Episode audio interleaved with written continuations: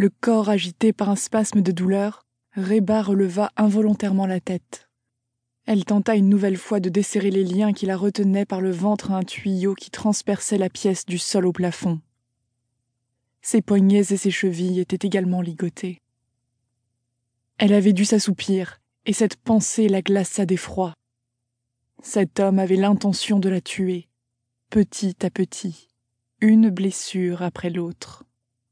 Son objectif n'était pas de la voir mourir, ni même d'abuser d'elle. Il voulait la voir souffrir. Je dois rester éveillée, pensa-t-elle. Je dois sortir de là. Si je m'endors à nouveau, c'est fini. Malgré la chaleur, une sueur froide recouvrait son corps nu. En baissant les yeux, elle vit ses pieds déchaussés sur le plancher. Des traînées de sang séché formaient des croûtes çà et là. Elle n'était sans doute pas la première à tomber dans ce piège sinistre.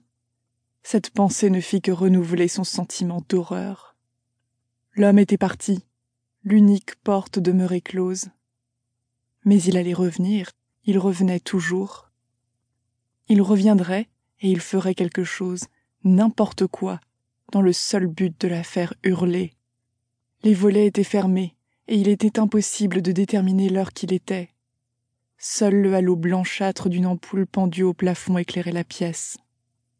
Quel que soit cet endroit, il semblait assez isolé pour étouffer ses cris. Elle se demanda un instant si cette pièce avait été la chambre d'une petite fille. Une peinture d'un rose grotesque et des motifs féeriques tapissaient les murs. Quelqu'un, sans doute son ravisseur, l'avait mise sans dessus dessous, renversant les tabourets, les chaises et les tables. Des restes de jouets d'enfants jonchaient le sol.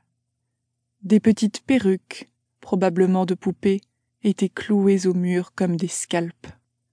Tout arborait des nattes et des couleurs peu naturelles.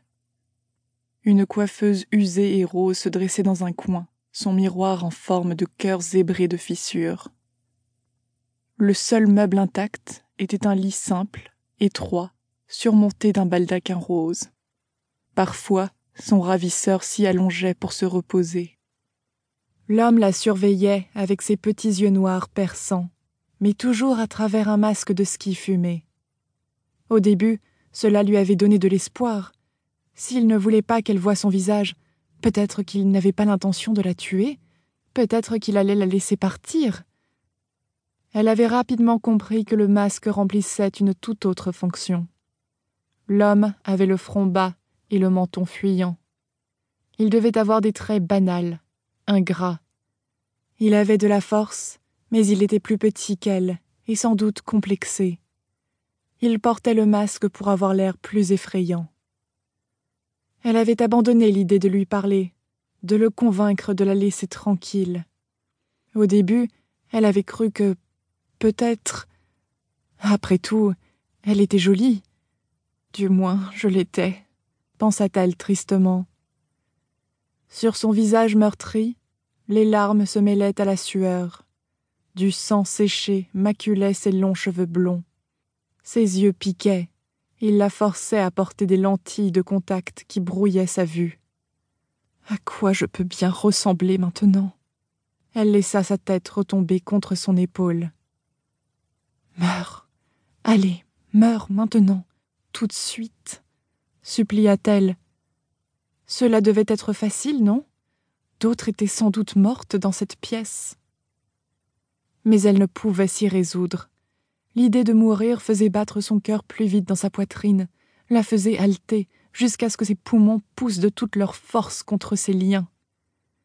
Lentement, à la pensée d'une mort imminente, une émotion nouvelle montait en elle. Ce n'était ni de la panique, ni de la peur. Ce n'était pas non plus du désespoir. C'était autre chose. Qu'est-ce que je ressens?